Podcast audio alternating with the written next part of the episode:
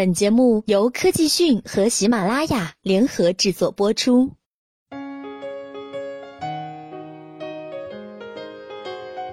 一转眼已经来到了第四季度，有谁知道今年第四季在手机圈将发生什么大事吗？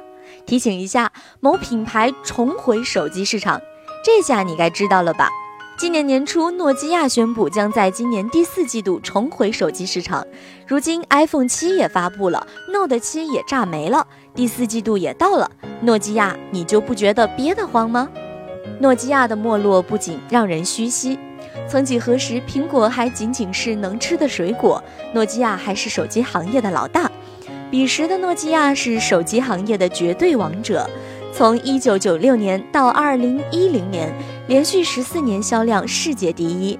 那时，苹果和三星加起来的销量都不如诺基亚多，可以说是无论老人、孩子、俊男靓女，几乎没人不知道诺基亚，甚至是无人不用诺基亚。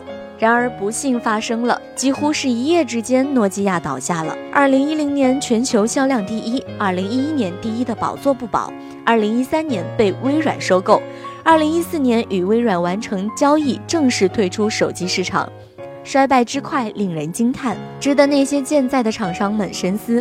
今天我们不去讨论诺基亚是怎么死的，而去说说准备回来的诺基亚会遇到哪些问题。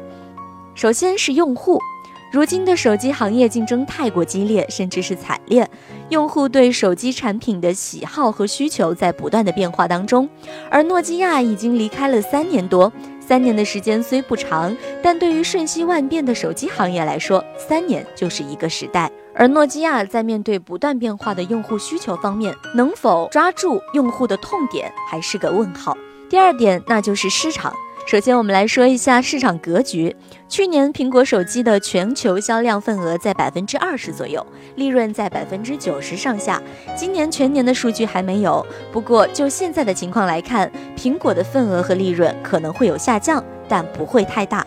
我们能够看到，苹果一家就拿走了手机市场百分之九十左右的利润，而剩下的百分之十则由数十家安卓厂商瓜分。